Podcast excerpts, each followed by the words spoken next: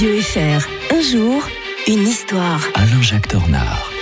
L'historien de Radio Fribourg fait son entrée dans les studios. Bonjour Alain-Jacques Tornard. Bonjour Mike. 16 décembre 1971, c'est la date que vous avez choisi d'évoquer pour nous. Alors ce jour-là, euh, le Pakistan devait s'avouer vaincu avec la création du Bangladesh. hein. Oui, c'est quand même un curieux État, le Pakistan.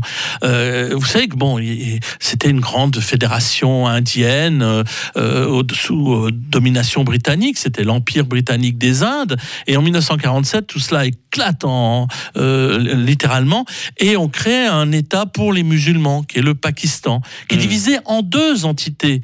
Une, le Pakistan occidental, celui que nous connaissons actuellement, le Pakistan qui est frontalier avec l'Afghanistan, et le Pakistan oriental, mais qui se trouve à euh, 1200, 1600 kilomètres de là, avec l'Inde entre les deux.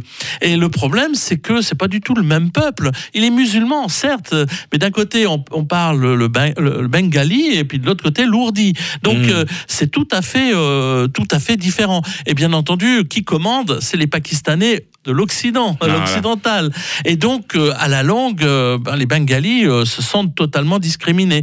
Et puis, ça arrange bien l'Inde, parce que l'Inde euh, se dit que ça serait quand même mieux qu'il y ait deux Pakistans au lieu d'un seul, parce que le Pakistan représente une menace. Vous savez qu'à l'heure actuelle encore, entre le Pakistan et l'Inde, c'est pas le grand amour, hein, puisque les deux puissances revendiquent l'arme nucléaire, qui ne, ne rêvent que d'en Mhm. découdre tôt ou tard, qui se disputent le Cachemire. Donc, on- euh, très rapidement, euh, les, Indiens, euh, eh bien, disons, poussent les, les Bengalis à devenir indépendants.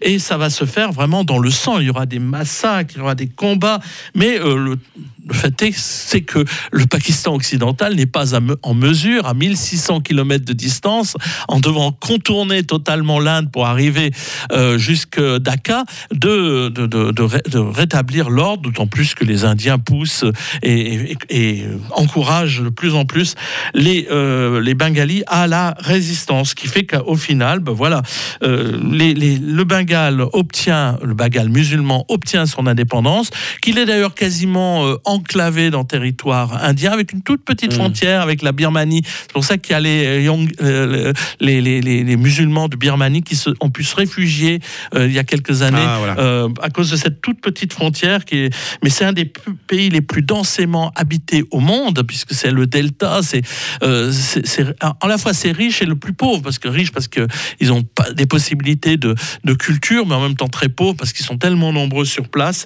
ce qui fait que le Bangladesh, voilà, c'est le pays des Bengalis euh, qui a été créé sur le moment, est un pays qui a du mal à, à subsister, euh, tout comme le- d'ailleurs le, le Pakistan à cause des tensions internes qui est euh, inhérent à ce genre de structure. Le week-end arrive pour l'historien de Radio Fribourg. Je vais quand même vous donner des devoirs à faire, Alain-Jacques Tornard. Vous allez, durant tout le week-end, plancher sur cette question qui a inventé véritablement le phonographe? Et puis, euh, réponse lundi sera l'occasion de revenir en 1877. Vous êtes d'accord? Tout à fait d'accord. Parfait. Tout bon week-end, Bon week-end à tous.